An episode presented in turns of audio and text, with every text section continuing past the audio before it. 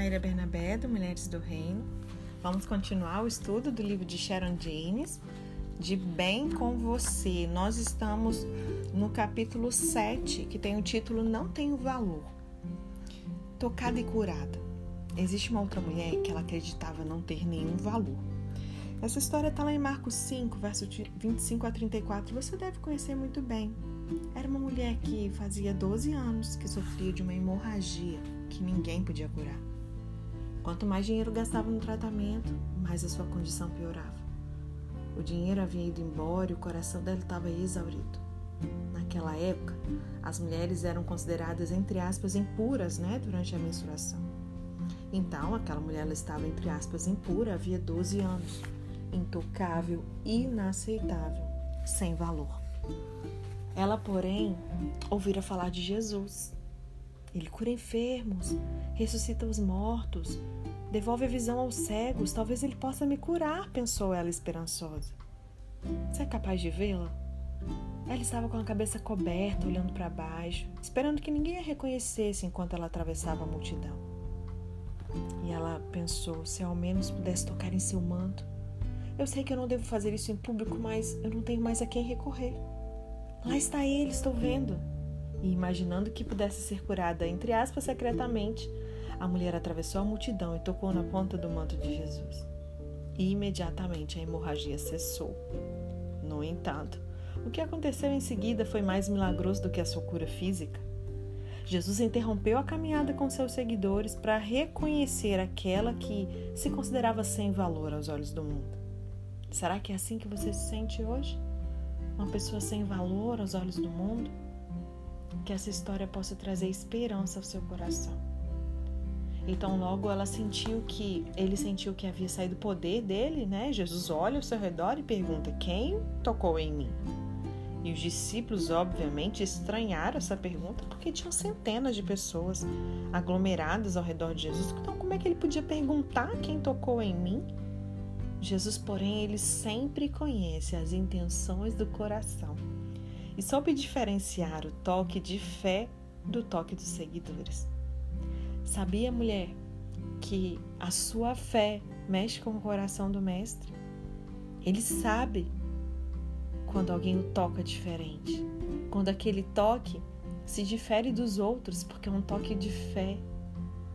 A mulher ela poderia ter saído de fininho depois de ter sido curada, mas Jesus estava interessado em restaurar ela por completo, não só fisicamente, Jesus ele quer curar a mim e a você por completo. Jesus não faz nada pela metade. E tremendo de medo, ela se prostrou aos pés de Jesus e disse chorando: Fui eu. Sei que eu sou indigna de limpar a poeira dos teus pés, mas eu sofro de uma hemorragia há 12 anos. Tu eras a minha única esperança. Me perdoa, Senhor. E lá em Marcos 5,34 nós vemos Jesus falando: Filha, a sua fé te curou. Vá em paz e fique livre do seu sofrimento. Sim, Jesus ele estava a caminho de uma missão muito importante na casa de um dos dirigentes da sinagoga. A filha de Jairo estava agonizando e Jesus ia fazer uma visita importante àquela casa. Apesar disso, aquela filha de Abraão também era importante para ele. Jesus interrompeu sua caminhada, olhou ao redor e curou-a fisicamente, emocionalmente e espiritualmente. Ela foi merecedora e você também é. Vamos falar de mais um caso? Amassada e pisoteada. O orador entrou no palco e pegou uma nota de 100 dólares. Você talvez já tenha até participado de alguma dinâmica, um curso de mulheres que você fez. É muito usada essa dinâmica aqui. Eu espero que seja a primeira vez que você ouça ou não, que ela fale profundamente ao seu coração. Amém? O orador entrou no palco, pegou uma nota de 100 dólares e perguntou: Quem quer essa nota de 100 dólares? Mãos ergueram-se por toda a sala, obviamente. E em seguida ele amassou a nota, jogou ela no chão, pisou nela. E segurando o dinheiro sujo, completamente amassado, ele perguntou: E agora? Quem quer essa nota? As mesmas mãos foram erguidas. E ele disse: É por isso que Deus continua a querer vocês. Talvez, mulher, você esteja amassada, pisoteada. Talvez esteja rasgada, dilacerada, suja, encurvada em frangalhos. Mas isso não diminui o seu valor perante Deus. Da mesma forma que o valor dessa nota não diminuiu apesar do que eu fiz com ela, vocês continuam a ser valiosos e preciosos para o Deus que os escolheu, os redimiu e ama você como filho e filha. Salmo 103, verso 13 e 14 diz: Como um pai tem misericórdia, compaixão de seus filhos, assim o Senhor tem compaixão dos que o temem, pois ele sabe do que somos formados. Lembra-se de que somos pó. Deus ele entende que somos criaturas irremediavelmente imperfeitas. E mesmo assim, ele nos considera valiosas, por mais amassadas e pisoteadas que nós estejamos. Somos vasos de barro, não é verdade? Paulo escreveu né, aos cristãos em Corinto, em 2 Coríntios 4, verso 7, mas temos este tesouro em vaso de barro, para mostrar que este poder que a tudo excede provém de Deus e não de nós.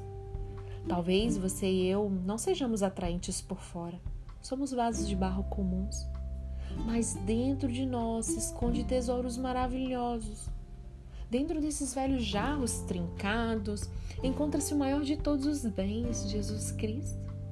E é isso que nos torna pessoas de valor. Em um livro de Louisa May Alcon, a senhora Marty, ela diz às suas três filhas, Meg, Joe e Amy: Eu só me preocupo com o que vocês pensam de si mesmas. Se acharem que o seu valor está em ser figuras meramente decorativas, eu receio que um dia começarão a acreditar que não passam disso. O tempo corrói toda a beleza, mas ele não pode tirar as obras maravilhosas da mente de vocês. Bom humor, bondade e coragem moral. É isso que eu prezo muito em vocês. A nossa cultura, ela atribui um valor vil à aparência das mulheres, né? Ornamentos exteriores não passam disso. Ornamentos. Mas Deus nos vê como simples jarros de barro que contêm tesouros valiosos. E é isso que nos torna belas aos olhos dele. Uma tribo africana assistiu em sua própria língua o filme Jesus, produzido pela Cruzada Estudantil e Profissional para Cristo. E para levar a obra adiante, o Ministério A Fé Vem Pelo Ouvir entregou à tribo uma Bíblia em áudio e um playback digital. Um grupo se reuniu para ouvir a história em que Jesus cura um endemoniado, que está registrada lá em Lucas 8, no verso 26 e 29. Jesus e os discípulos navegaram para a região dos Ga Gera Gerazenos, né? que fica do outro lado do lago, frente a Galiléia. Quando Jesus pisou em terra, foi ao encontro dele, o endemoniado daquela cidade. Fazia muito tempo que aquele homem não usava roupas, nem vivia em casa alguma, mas nos sepulcros. E quando viu Jesus, gritou, se prostrou aos seus pés e disse em alta voz: Que queres comigo, Jesus, filho do Deus Altíssimo?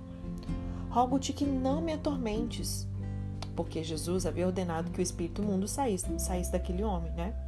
E muitas vezes ele tinha se apoderado dele mesmo aos, com os pés e as mãos acorrentados, entregue aos cuidados de guardas, ele quebrava as correntes e era levado pelo demônio a lugares solitários.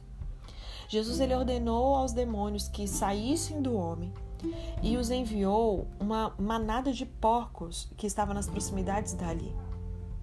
Os porcos atiraram-se em um precipício, caíram em um lago e se afogaram.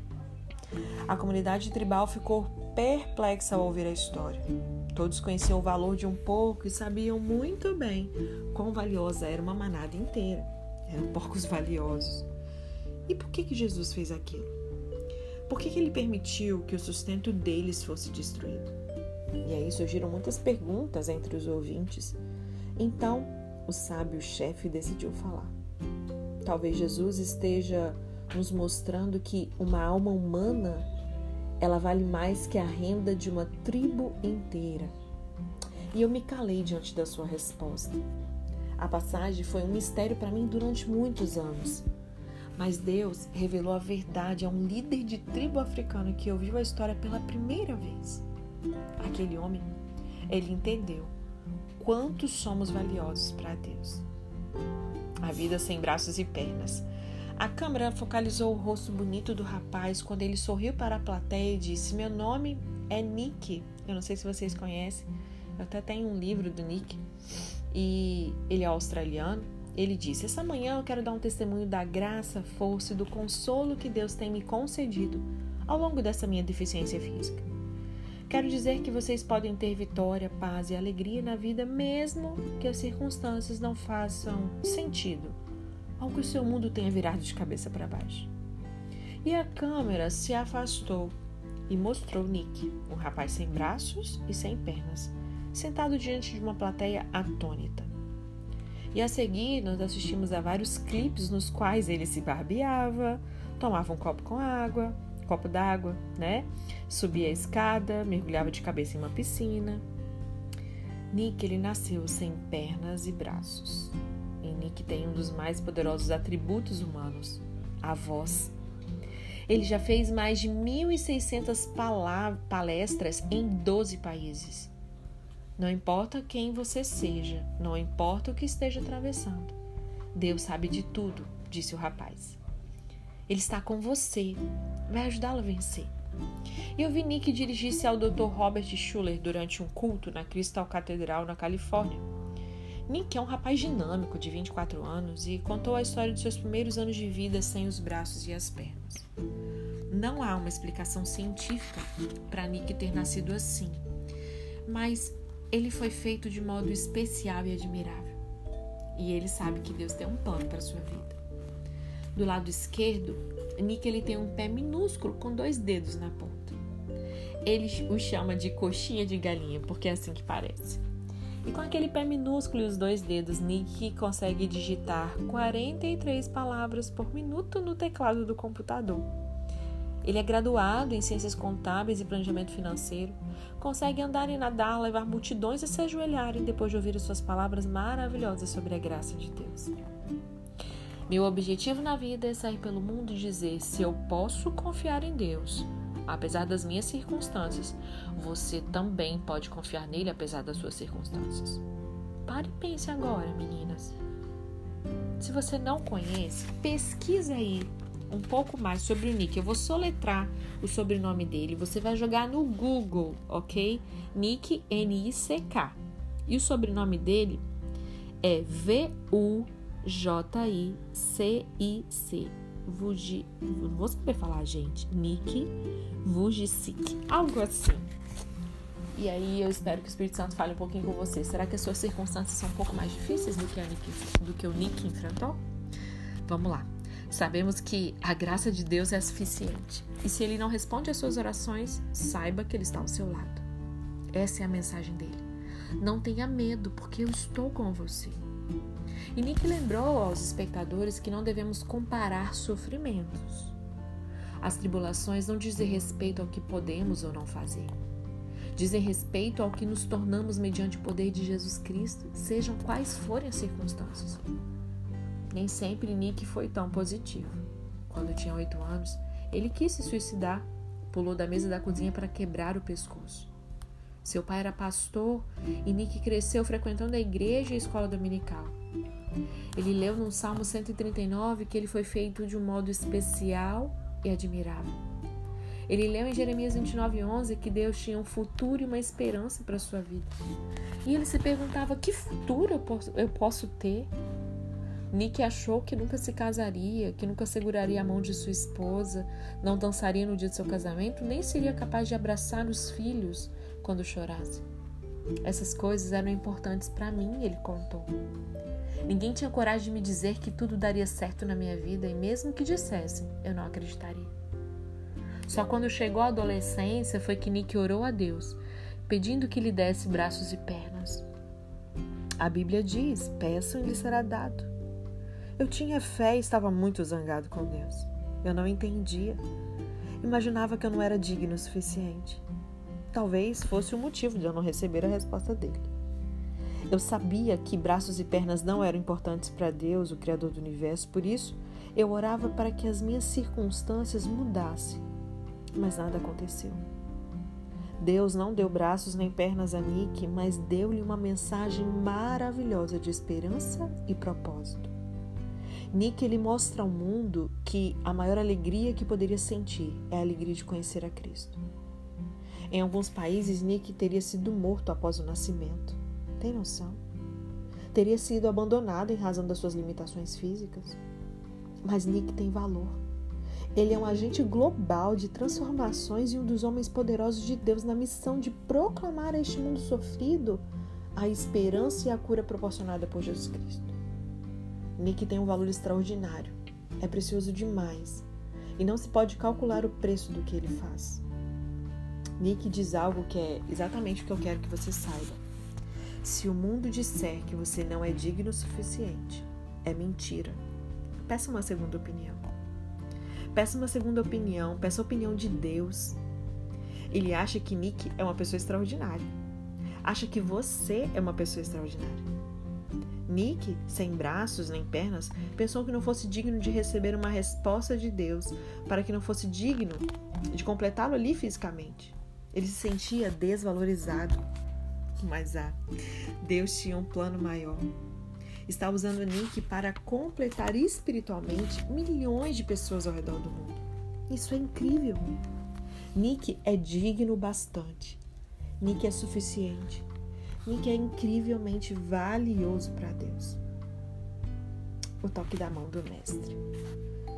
Mira foi uma mulher assolada por uma grave artrite. As suas pernas ficaram entrevadas em uma cadeira de rodas, mas a sua alma estava livre para sempre.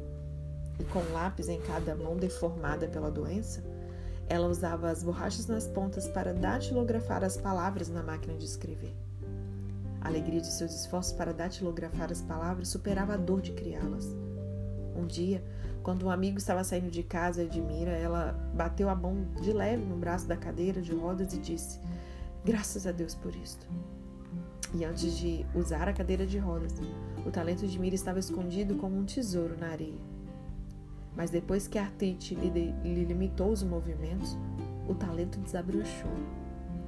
E Deus usou um de seus mais preciosos poemas para mostrar o nosso extraordinário valor. E eu vou ler para você o toque da mão do mestre. Batido e riscado estava, e o leiloeiro não deu muito valor ao violino. Achou que não valia muito a pena, mas mesmo assim o segurou sorrindo. Quanto me dão por ele? gritou. Quem começa a oferta? Vamos ver. Um dólar, um dólar, quem dá mais? Dois dólares, quem dá três? Três dólares, dou-lhe uma, dou-lhe duas. Mas do meio da multidão, um senhor de cabelos grisalhos veio e pegou no arco então. Tirou o pó do velho violino, as cordas soltas apertou e tocou uma doce melodia que a todo mundo cativou. A música parou e o leiloeiro, agora falando de mansinho, disse: Quanto dão pelo velho violino e o segurou com muito carinho. Mil dólares, quem dá mais? Dois, dois mil e três, quem dá? Três mil, dou-lhe uma, dou-lhe duas. Vendido, disse ele para fechar. Mas leiloeiro, que mudou o valor? Foi algo que disseste? Mas bem clara é a resposta. Foi o toque do mestre. Muita gente triste e perdida, surrada pelo pecado e desatino, é menosprezada no leilão da vida como um velho violino. Mas quando vem o mestre, a multidão não consegue supor que uma vida possa mudar tanto com o toque da mão do Senhor. Aleluia. Ó oh, mestre, estou desafinado. Toca-me, Senhor, com tua mão. Transforma-me, dá uma melodia para cantar a ti com coração. Mira Brooks Welsh. Então, mulher, reconheça a mentira de não tenho valor Rejeite a mentira, porque isso não é verdade. E substitua a mentira pela verdade. Eu vou falar três textos aqui que são verdades para você substituir essa mentira de que você não tem valor. Para a gente finalizar esse capítulo 7. Mateus 6, 26. Observem as aves do céu, não semeiam, nem colhem, nem armazenam em celeiros, contudo, o Pai Celestial as alimenta. Não tem vocês muito mais valor do que elas? 1 Coríntios 3,16, vocês não sabem que são santuários de Deus e que o Espírito de Deus habita em vocês? Para fechar, Efésios 1, verso 3 a 5. Bendito seja o Deus e Pai de nosso Senhor Jesus Cristo, que nos abençoou com todas as bênçãos espirituais nas regiões celestiais em Cristo. Porque Deus, ele nos escolheu nele antes da criação do mundo, para sermos santos e irrepreensíveis em sua presença. Em amor, ele nos predestinou para sermos adotados como filhos, por meio de Jesus Cristo, conforme o bom propósito da sua vida. Amém? Assim a gente finaliza o capítulo 7, que tinha esse ensino precioso para nós, dessa substituir essa mentira que não temos valor e vemos que nós temos muito valor sim. Graças a Deus por esse toque do Mestre nas nossas vidas. Amém? Amanhã a gente continua, iniciaremos o capítulo 8 que vem com a mentira só um fracasso. Se prepare para derrubar mais essa mentira, amém? Até amanhã!